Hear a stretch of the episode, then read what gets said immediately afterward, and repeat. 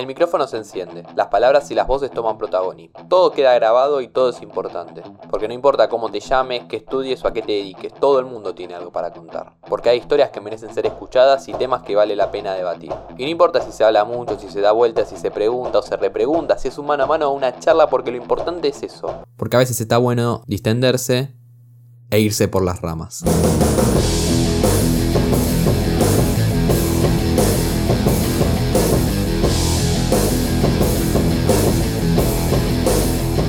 ¿Cuál fue tu primer contacto con el periodismo?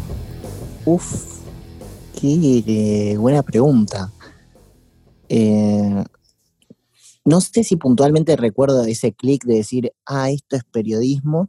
Sí recuerdo mucho de pibe leer el diario, leer el diario, ver las noticias, ver la tele, noticieros, o sea, meterme e, en ese mundo, pero no como decir, no sé, leer Operación Masacre y que me haga un clic la cabeza. No recuerdo un momento así.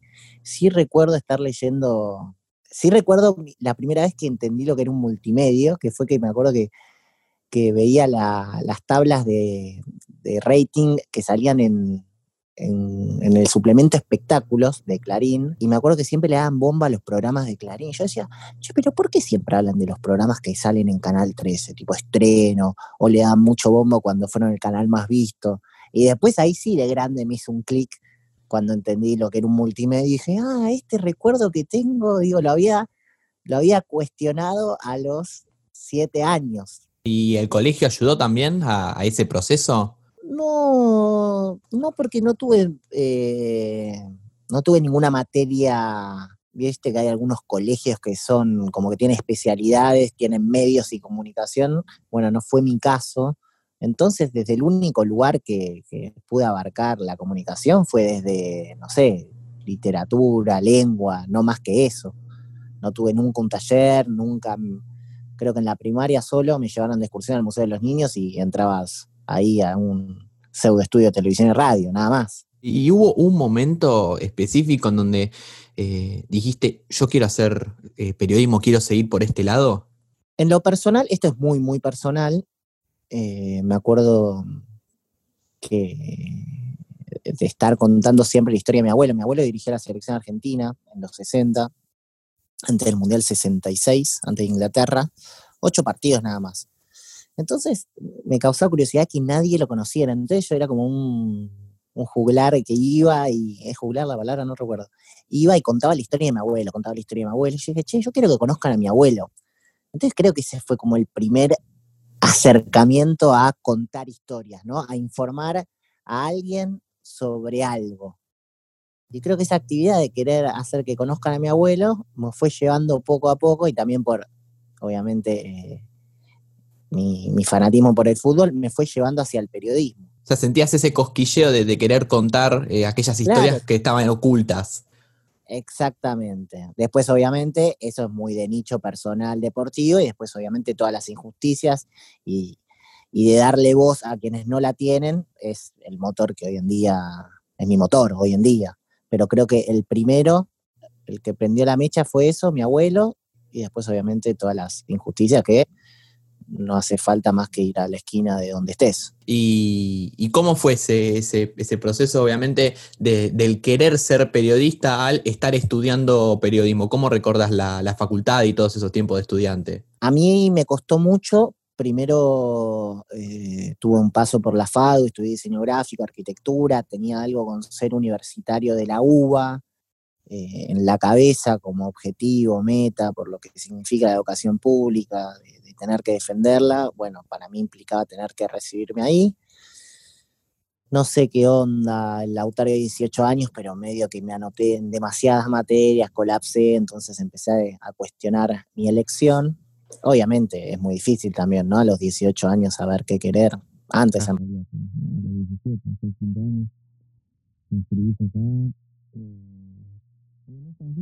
me di cuenta de, me di cuenta de historia de mi abuelo, que me gustaba hablar, me gustaba expresarme, comunicarme, alzar la voz, contar historias. Y dije, bueno, debe ser periodismo.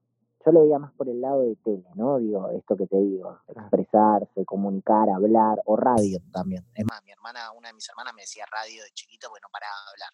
Hablaba, hablaba, hablaba, hablaba, me decía, uh, apaga la radio.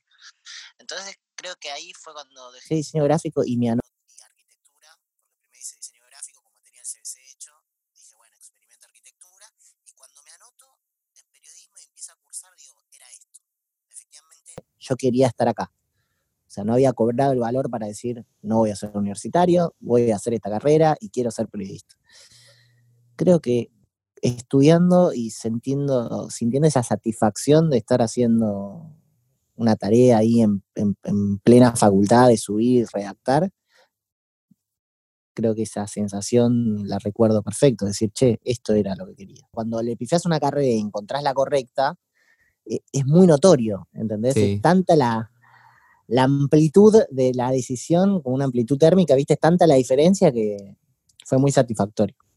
Sí, y, respecto, respecto a eso, a, mí, no me pasó yo, por ejemplo, yo elegí periodismo y, fui por ese lado, obviamente en el secundario siempre, siempre hubieron algunas materias, lo que sí me pasó en el, primer año, y esto lo, relaciono con lo que me contabas, fue que eh, en primer año me fue muy mal, eh, literalmente desaprobé tres de las cuatro materias que había y me replanteé eh, seguir o no la carrera porque pensaba que quizás no era lo mío. ¿Te pasó eso alguna vez? Sí, obvio. Pero estudiando, laburando, eh, son, creo que va más allá de la carrera, digo, la, vida misma. cuando hay un traspié, dudás, dudás de vos mismo, si encima tuviste algún comentario negativo por parte de alguien que vos respetás o alguna autoridad, más al piso te vas y obviamente, es más, recuerdo puntualmente el segundo año, hablé con una de las directoras de, la institución y digo, che, mira, no, yo estaba convencido que era esto, pero me siento vacía ahora, tuvimos una charla filosófica sobre el oficio, ahí repunté, terminé la carrera lo más bien, pero después obviamente, en, laburando te das cuenta que la realidad es distinta a lo que idealizabas en el oficio y ahí te empezás a pinchar y hay momentos mejores, momentos peores y creo que parte del oficio es criticarse constantemente, así que tiene sentido que nos critiquemos con la, con, la decisión, si fue correcta o no correcta. Y eso también es algo que, pasa mucho y quizás, no sé si pasa solamente en el, en el periodismo, pero es muy, es muy marcado y, recuerdo a los profesores que, nos hablaban de ese tema, es el tema de la idealización del trabajo periodístico, el cómo es la redacción, cómo es eh, la cuestión laboral, eh, y, lo comentabas vos bien, esto de después te, tocó replantearte la carrera cuando descubriste cómo era el trabajo en una, en una redacción y todas las cosas que eso conlleva. Claro, porque en lo, en, lo personal soy de una generación que creció viendo la tele dorada, ¿no? La época dorada de la tele, de la radio, donde eran precios irrisorios, donde eran realmente una estructura de poder muy grande, donde se hacían unos programas sumamente, ¿cuál es el adjetivo que estoy buscando? Eh, Costoso, de, mucho presupuesto. Claro, exactamente. Y, la verdad que al, crecer con eso, y después obviamente creciste con eso, y hasta que estudiaste y ejerciste pasaron 15 años, y pasó una economía de 15 a 20 años, donde fue para abajo, digo, las, las crisis económicas de nuestro país son cíclicas, y, y el medio, toda la industria se fue deteriorando, a eso sumale que hubo un cambio de paradigma con la llegada de Internet y las redes sociales. Entonces, ahí entre lo económico y, e Internet, la industria quedó totalmente golpeada y ahí es cuando la idealización se rompe. Claro, claro. Y, además... Y ahí toca aportar desde otro lugar. Y además de todas las cosas que, pasan adentro, como eh, los abusos laborales, la precarización y todas las ah, cosas que, que, pasan en las empresas periodísticas eso, eso es terrible, lo que te pincha estar tantas horas, es decir, con, lo replantearte, ¿no? Digo, lo poco que ganás, empezar a volcar tu, oficio hacia otra rama de la comunicación, no necesariamente periodismo, ¿no? Digo, alguna salida de prensa o laburar en una agencia, en, otra industria que no sea la de los medios, porque realmente está bastardeada. es realmente necesario, por lo que te decía antes, empezar a, a replantearse en industria. Para que sea sustentable. Claro, claro. Y, mencionabas a, Internet en ese sentido. Eh, ¿Sentís que la llegada de, las redes sociales y la masificación de, las redes sociales, que hoy son ya parte de nuestro día a día, democratizaron lo que son los medios de comunicación y, el periodismo o, siguió creciendo esta, esta hegemonía de los medios que ya estaban establecidos previamente?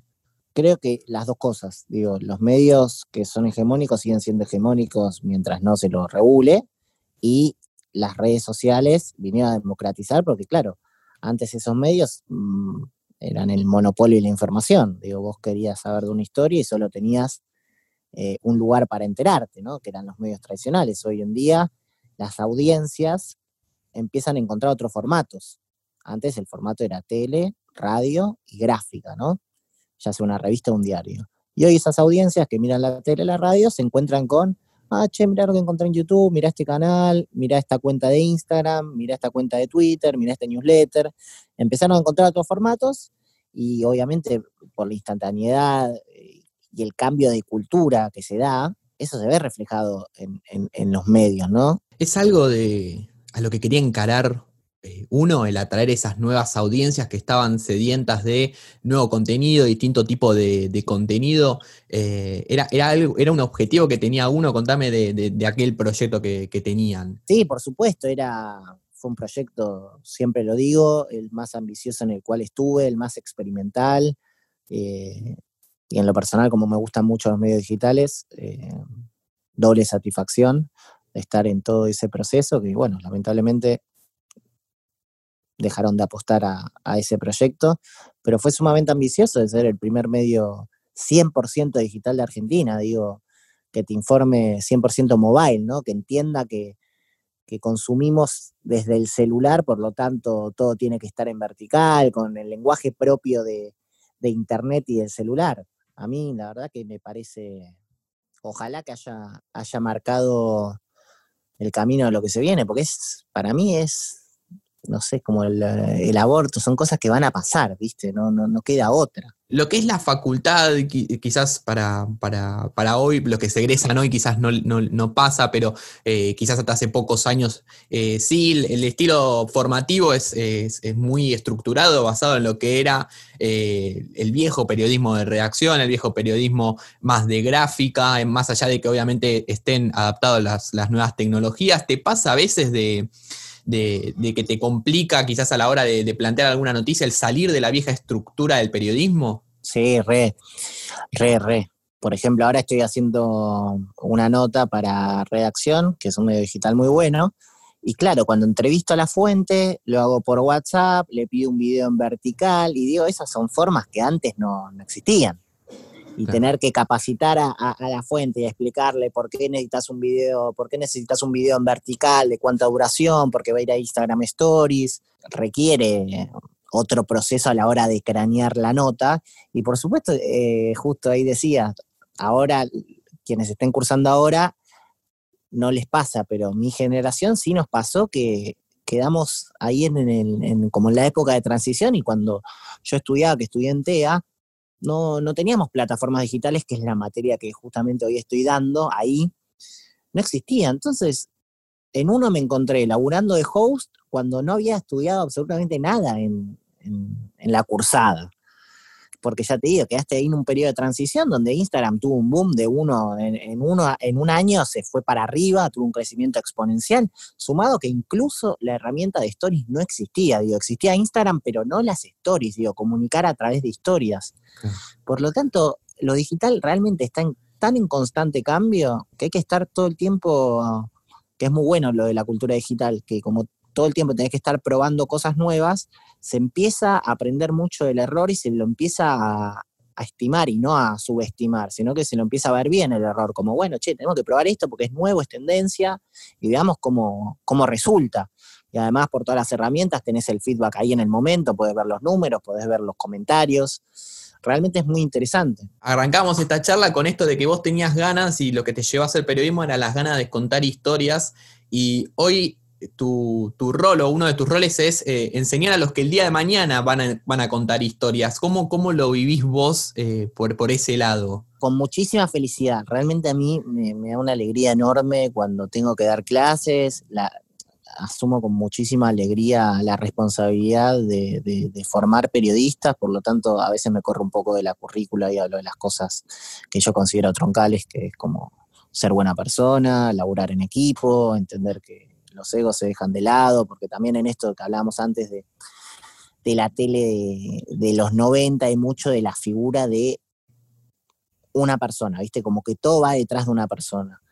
Y no, no, yo no concibo el periodismo de esa manera y bueno, poder transmitirle eso al alumnado, obvio siempre explicando y argumentando, no, no solo del punto de vista de una opinión, sino con, explicando cómo se ve una redacción, que cuando alguien es egoísta se nota mucho, eh, contando vivencias, también preguntándole a ellos qué, esperan, digo, qué les gustaría y empezar a, a formar periodistas es algo que realmente me motiva un montón, me encanta, disfruto mucho, ahora estoy recontento porque me dieron una comisión nueva, creo que es un gran, gran desafío, donde siempre les digo que lo más importante que les quiero transmitir es que tienen que ser sumamente precisos con las palabras que elijan, porque la palabra tiene un peso en sí misma, tiene un poder inmenso, que tengan perspectiva de género, que sean antirracistas, que estén defendiendo las voces que se intentan acallar. Y es una responsabilidad muy grande y cuando ves que la estás transmitiendo y que después por feedback positivo te comentan las cosas buenas, obviamente también las cosas malas, porque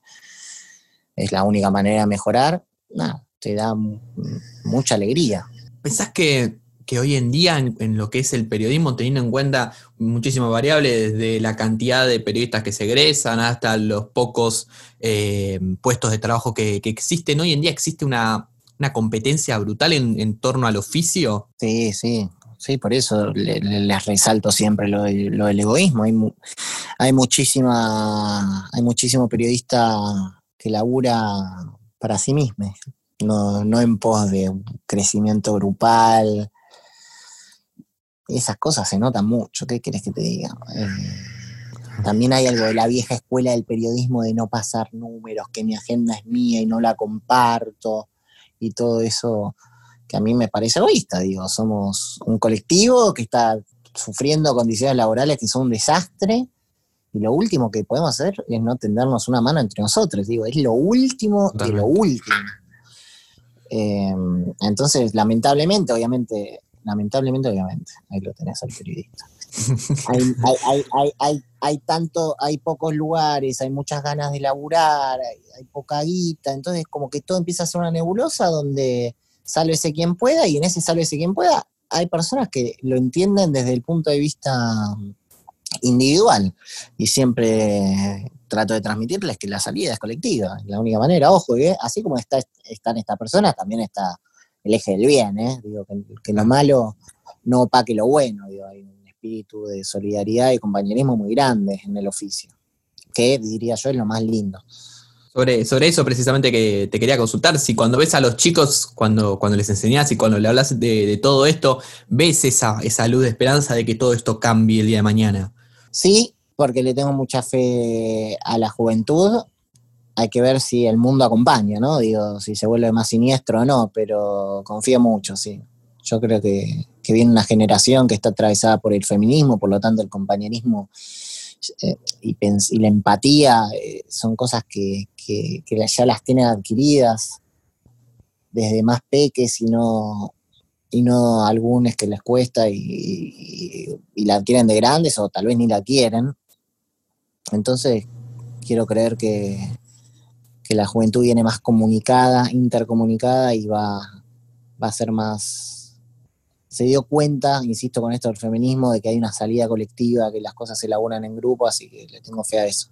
También trato de, alimentarlo, ¿no? Digo, todos mis trabajos, la mayoría son en grupo, como para que empiecen a entender que, hay que en la facultad generalmente se putea los laburos en grupo, ¿no? Pero digo, esto es como, bueno, hay que aprender a convivir con, el laburo grupal, de, no coincidir, en forma de encarar el laburo, de entender roles, de, sacar lo mejor de cada uno para que el laburo quede lo mejor posible, que tal vez a vos te sale mejor hacer un hosteo, a otro hacer el guion, a otra le sale bien todo lo que es eh, la edición, la post-edición del contenido, bueno, conózcanse, resuelvan de la manera que mejor les convenga y adelante. Y todo eso se da en trabajo grupal, pues es individual. Cada una hace lo que quiere. Mencionabas las luchas sociales y sobre eso te, quería preguntar, sobre qué rol eh, pensás que, tienen las redes sociales hoy en lo que son eh, las luchas sociales y, si sentís que más allá de que la calle sigue teniendo un, papel central, eh, han tomado un peso relevante e importante en cada, en cada lucha social que, se da. Fundamental, sí, sí. Fíjate el, caso de George eh, Floyd en Estados Unidos. Si ahí no hay una persona que filmara esa situación, no estaríamos hablando de racismo estructural, no estaría en agenda. Estados Unidos no se estaría prendiendo fuego. Alguien decidió sacar el celular, compartirlo en redes sociales y a partir de ahí se agitó el avispero. A ver, el racismo estructural está desde siempre y lamentablemente va a seguir estando. Claro. Entonces, el periodismo no, no, no lo fue a cubrir, ¿eh? fue una persona que dijo, estoy indignada con esto, y lo subió a las redes, y ahí el periodismo dijo, ah, sí, que no se puede creer el racismo estructural. Yo creo que hay temas que todos los que sean justamente estructurales, desigualdades, injusticias, tienen que estar siempre en agenda, y no, no hay que necesitar de un George Floyd para hablar del racismo estructural. Pero vos fíjate, si esa persona no grababa, tal vez nunca pasaba nada. Digo, seguíamos así. Seguían pasando eso, ese racismo, y obviamente iba a seguir pasando, pero no, no hubiese pasado lo que pasó. Digo, Estados Unidos está en una crisis social, en, pleno, en plena pandemia, multitud de personas en la calle, dio la vuelta al mundo, se instaló el tema de Estados Unidos en Argentina, o sea, cuando nosotros ya tenemos, digo, el racismo estructural, tenemos el nuestro, y sin embargo, por Estados Unidos llegó y se empezó a hablar acá.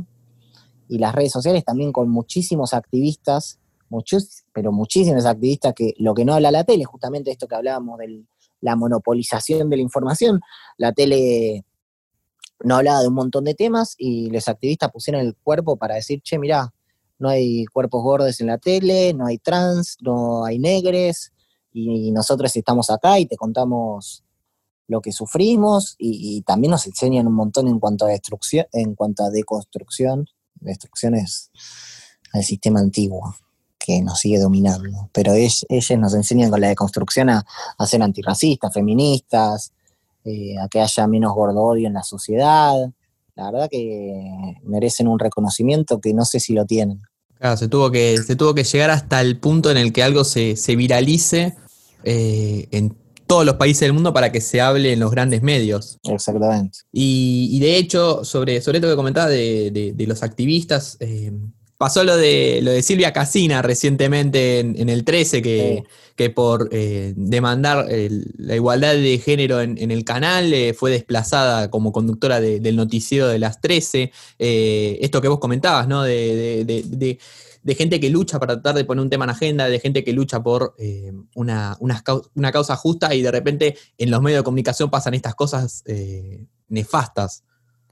No, una, vergüenza lo del grupo Clarín eh, para con ella, una delegada sindical luchando por sus derechos, mejoras salariales, igualdad de género, o sea, todas cosas, todas cosas obvias y una maniobra, una maniobra extorsiva, ¿no? Decir, che, bueno, el noticiero que estás hace más de 15 años, 20 años, al costado. Encima se viralizaron también eh, una, se viralizó una nota, una notita, como un, comentario que le hicieron en una sección de Clarín Espectáculos donde... Sí. Hace, hace algunos años. La viste hace algunos años, creo que desde el 2016, donde ella decía al aire que había que seguir peleando por los derechos, creo que era una efeméride de Juana de Arco, y ella dijo a seguir la lucha, y, en la notita esa de, esa sección decía, ojo con Juan Arco que terminó... Qué malo era. Que terminó, en Loguera, ¿viste? Entonces, ese jaja joda no, deja de ser, bueno, un micromachismo, como se está enseñando el, el feminismo, que, que, después termina en esto, termina en una separación de noticiero donde está hace 20 años por reclamar derechos laborales. Y eso es libertad de expresión. No, no el show mediático de algunos periodistas que lloran que no tienen libertad de expresión cuando están en programas de prime time y, se pueden expresar y decir lo que se les antoje. Eso es realmente falta de libertad de expresión. Lo que está sufriendo la compañera y todos tenemos que repudiar porque, porque el silencio es complicidad. Y si hoy no decís nada, así se va, se va preparando el terreno para que mañana le pase a otra persona y así. Y relacionado todo esto con, el tema de la, enseñanza y con el tema no quizás de, tu rol hoy como, como educador, sino en, un tema más general, ¿cómo se le puede llegar a, decir o a, describir a alguna persona que el día de mañana quiere llegar a ser periodista, che, pasan estas cosas en, los medios de comunicación? O sea, ¿cómo, le, ¿cómo lo convences que quiera seguir haciendo periodismo más allá del amor que pueda llegar a tener por contar historias después de estas injusticias que se dan? creo que el amor es más fuerte, para ser un poco cliché, digo, la industria está en un periodo de transición, es inevitable el cambio, creo que cuando se ajuste un poco la industria va a ser mejor para todos, creo que el rol del periodismo es fundamental, sigo creyendo a muerte con eso, sí, les recomiendo estudiar otra carrera para que nada, estén más preparados a la hora de salir a buscar laburo, ¿viste? Por si tienen que inmutar. A ver, cuando yo cursaba en TEA jamás me imaginé que iba a terminar haciendo stories, eh, poniendo la jeta en modo selfie. Yo jamás, yo nunca me había sacado una selfie. Podés ir a mi cuenta de Instagram. Antes de laburar en uno, no tenía una selfie eh, publicada.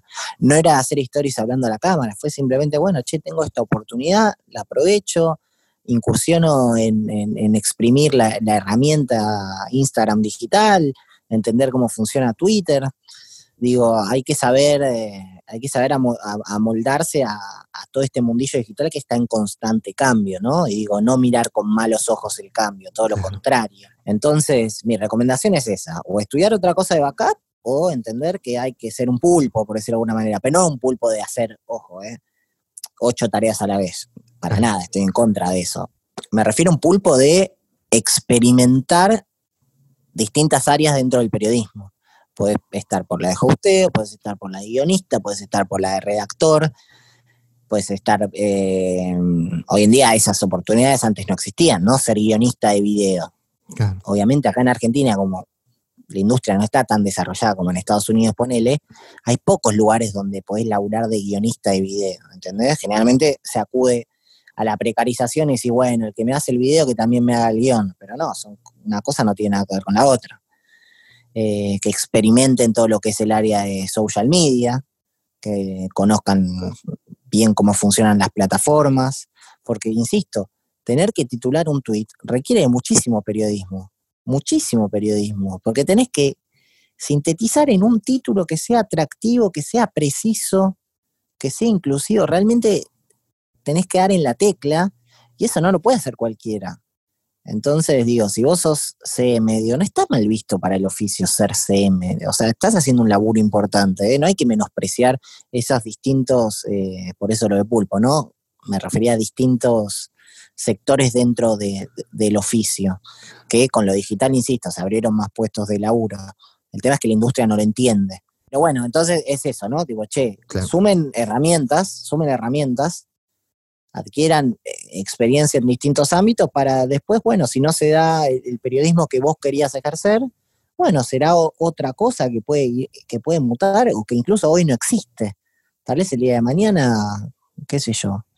Tal vez hay, ah, ponele, ¿no? Te doy un ejemplo, ahora que estamos justo en un podcast, tal vez alguien descubre que lo que más le gusta es contar historias así, con este formato, ¿no? Como si fuese, como si fuese la radio, pero sin ser radio. Y, eso lo descubrió, bueno, escuchando podcasts, eh, curioseando sobre cómo, cómo se editan, cómo se hacen. Hay como mucho de, emprendedor en, lo de, la realidad del periodista. Y, nada, se hace camino al andar y vas viendo qué, te gusta más. Y que hoy puede ser algo que mañana no. hoy te pinta hacer crónicas para anfibias súper largas y mañana te interesa dedicarte al mundo del podcast. ¿Qué sé yo? Lo bueno es que hay o sea, ahí eh, se, abrió el abanico, ¿no? No es que sos redactor, editor y chau. Y después director, tipo, terminó la escala, ¿no? Hay como muchas más facetas. Entonces siempre se experimenten, vean que les guste, prueben, fórmense en eso, pero, pero no, eh, que no se malinterprete porque totalmente en contra de la precarización. No, se, entendió, se entendió perfectamente. Es, es, Es tratar de, no de, hacer todo al mismo tiempo, sino tratar de saber hacer la mayor cantidad de cosas, pero obviamente cuando llegue el momento de aplicarlas, aplicarlas una a una, eh, porque... Exacto, para tener no un pensamiento más 360 a la hora de pensar una nota y que sea atractiva. Claro, no, no tampoco lo que, lo que hacen algunos medios de el que redacta también publica en redes, también diseña y Claro. también, no, eso... Porque justo el otro día debatía con una amiga eso, ¿no? Que editaba los videos y yo, che, pero pará, subtitular, cortarte, la- me, me parece, digo, ¿cuál es el límite? Esa es otra charla para otro podcast, para otro capítulo, porque realmente, ¿no? Digo, son límites muy difusos, ¿no? Porque, ya te digo, con la realidad que hay, hay muchos que se aprovechan y dicen, bueno, pero fíjate, ya que te estás grabando, haces esto, si tenés conocimiento. No, la tarea de video le corresponde a la persona de video que tiene una cabeza que piensa en video, que estudió para eso y va a resolver mejor. Además eso, va a resolver mejor, digo. El típico, dale, dale, no te cuesta nada hacerlo. Claro, sí, por supuesto me cuesta. Pero bueno, debates. Y hablábamos de, de- de esto que obviamente está relacionado a- al medio, al oficio y que es eh, negativo, pero te quiero llevar por, por- por otro lado, que es, eh, hay mucha gente, mucho- muchos pibes, muchas pibas que el día de mañana van a querer ser periodistas por el laburo que hace otra persona, por ver, por leer y por escuchar el, el laburo que hace otros colegas, otras colegas que, que les gusta y te quiero volver a llevar por el lado de uno. ¿Algunas veces les escribieron, eh, tanto sea a vos o a- al resto de los chicos, eh, a Florencia, a Mai, eh, escribiéndole, diciéndoles, che, me encanta el laburo que hacen porque al fin tengo un lugar donde, eh, donde informarme como me gusta que me informen y Sí, sin leer montón, ningún otro medio de comunicación? Un montón y eso creo que, que es lo que más nos, nos llenaba de orgullo. El ver el, impacto positivo que tenía en una generación que no, se sentía representada por los medios tradicionales y encontrar ahí un espacio informativo más a su manera, sí, por suerte y, y con mucho orgullo te lo digo, de mucha alegría, nos llegaban muchos mensajes. Una audiencia súper fidelizada, la verdad que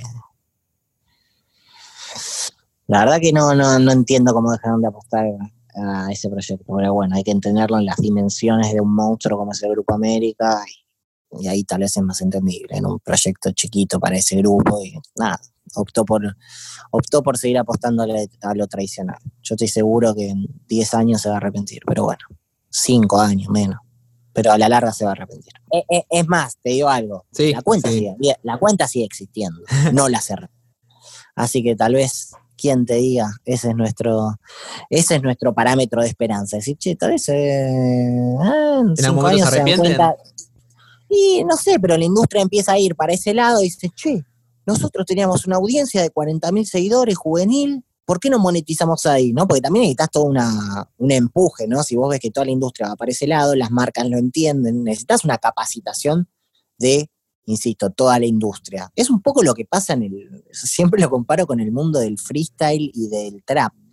Esa es una industria que se retroalimenta, o sea, donde realmente los artistas marcan la cancha, hablan con las marcas, las marcas se entienden y, crearon su propio dinamismo que se lo reatre- retroalimenta. No sé, o sea, presta atención como entre ellos se, se- se, se aguantan el, el el laburo, ¿viste? Che, vean esto, comparten, hacen colaboraciones unes con, Leo, con, con lesotres porque quieren alimentar la industria, saben que si ganan si gana, no es que si gana Duki gana la industria, no, gana si gana Duki, si gana este, si gana el otro, la otra, y así empieza a haber más, más y más, y así van, va re- retroalimentando todo. Y bueno, creo que a la industria le falta un poco eso, a la industria de los medios. La verdad que, que a mí me dio mucha bronca cuando cerró el proyecto porque yo mirándolo desde afuera eh, sentía que lo que estaban haciendo era, mm, eh, y, y no quiero que esto suene a, a, a chupamedismo como si pu- se pudiese decir o nada, yo, yo siento que lo que estaban haciendo era, era historia, Eh, estaban cambiando la forma de, de hacer periodismo en redes sociales y... Y te quería consultar sobre eso. ¿Fue, fue un día para el algo- otro el cierre? ¿Cómo fue todo?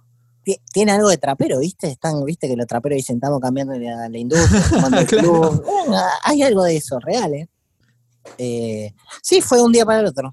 Realmente, eh, de un día para el otro. Bueno, se terminó el proyecto. ¿Cómo se terminó? ¿Se terminó o se terminó? ¿Se terminó? Mañana ya está. Eh, fue un viernes, tipo el lunes es la última publicación. ¿Qué? No, un embole. No, qué embole, una tristeza, bronca, un montón, pero tengo que ser políticamente correcto. no, sí, fue un... A ver, había mensajes de Ches a principio de año, ¿no? Como la situación está difícil, pero bueno, era entendible, digo, estamos atravesando una crisis económica, todos suponíamos que era por un tema de pagos, ¿no? Viste, como que están abriendo el paraguas por si tienen que empezar a pagar en cuotas, como lamentablemente eh, pasa en, muchos medios. Pero no esto de cerrar, tipo, se terminó el proyecto, ¿entendés? De un día para el otro. Realmente fue abrupto, mal manejado. Pero bueno, agradezco mucho lo, lo que dijiste y realmente eso es, ese fue el impacto de uno ahí está eh, eh, la esencia del proyecto. O sea, claramente salió bien y estaba yendo bien. Pero bueno, ahí vos lo ves así, yo comparto con vos, pero bueno, hay otras personas que toman decisiones que lamentablemente no, lo vieron así. Lauti, las últimas dos, y te voy agradeciendo enormemente por, por esta charla. ¿Cómo te encontrás hoy en, todo lo que es el, mundo del periodismo? Y si a nivel personal hay un objetivo, algún objetivo que tengas eh, para cumplir en el corto o mediano plazo. ¿Cómo estoy? Eh, mientras habla me escucha medio perdido. Si no fue claro, pido disculpas. Es, la pandemia. Viste que hay semanas y semanas. creo que esta semana no empezó bien, ¿viste? Hoy, así que te pido mil disculpas y también a, quien se esté escuchando si algún concepto no se entendió. Siempre estoy abierto, así que me, pueden escribir. Eh, si te escriben a vos, Rama, pasame el mensaje, lo que sea, que obviamente para hablar de periodismo estoy 24-7. Al contrario. Así que en lo, así que en lo personal, eh, bueno, estoy más que nada preocupado por, por, esto de la pandemia, la nueva realidad, eh, tratando de adaptarme en lo que es al oficio, con muchas ganas. Digo, tuvo mi momento obviamente bajón, pero al toque empecé a laburar, entonces no, tuve, no tuve mucho tiempo para, para, para estar mal, por suerte. Estuve más mal por el cierre de uno en sí, por el tema de que en la industria estaba apareciendo algo nuevo y decidieron tirarlo. Eso es algo que yo sigo estando triste. Con respecto a mi actualidad del oficio, eh, mis ganas están, están intactas. Creo que es un gran, gran momento para hacer periodismo, por lo que hablamos de, George Floyd, de, todos los temas de estructurales que hay que poner en agenda. Yo creo que el periodismo tiene un desafío muy grande de poner temas en agenda. Eh, sumado a Internet todas las problemáticas que trae, ¿no? Digo, todo esto de los trolls, los haters, los bots, digo, el mundo de Internet es muy bueno, pero también trae cosas negativas y hay que combatirlas y desde el periodismo creo que creo que se puede hacer, así que creo que es un buen momento, por lo tanto estoy entusiasmado, entusiasmado con que, ya te digo, para mí la industria va a cambiar, es inevitable y estoy entusiasmado con que llegue ese momento. Y en el interín, más que entusiasmado para, para ayudar a ese cambio, ¿no? Para ayudar a que, empiece a transitarse finalmente ese cambio de la industria. Estoy pensando en, abrir un canal de YouTube, ahora empecé a hacer más stories como explicando cómo funcionan los medios, porque considero que para este cambio es fundamental la, audiencia.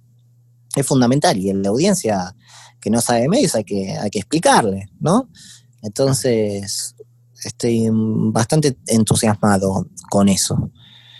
De toda la charla hablamos de eh, enseñar, de, comunicarle a los nuevos periodistas a, ser mejores y mencionándolo también con, la, última respuesta, eh, esto de que hoy es la mejor época para, hacer periodismo y de que se viene una, industria mejor. Em, si tuviese que elegir un solo consejo que le darías a algún joven periodista o estudiante de periodismo que esté escuchando este podcast, ¿cuál sería?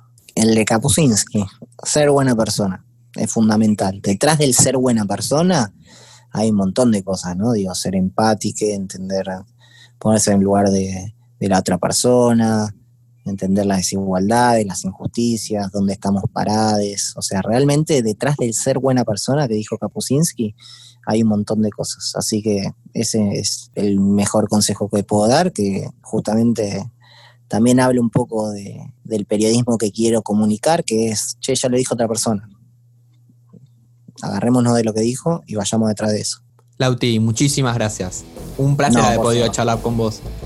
no, insisto, como dije al principio, el placer es mío. Muchísimas gracias por, por tenerme en cuenta. Y otro de los consejos es siempre hacer y vos estás haciendo y eso es muy bueno. Mil gracias, Lauti.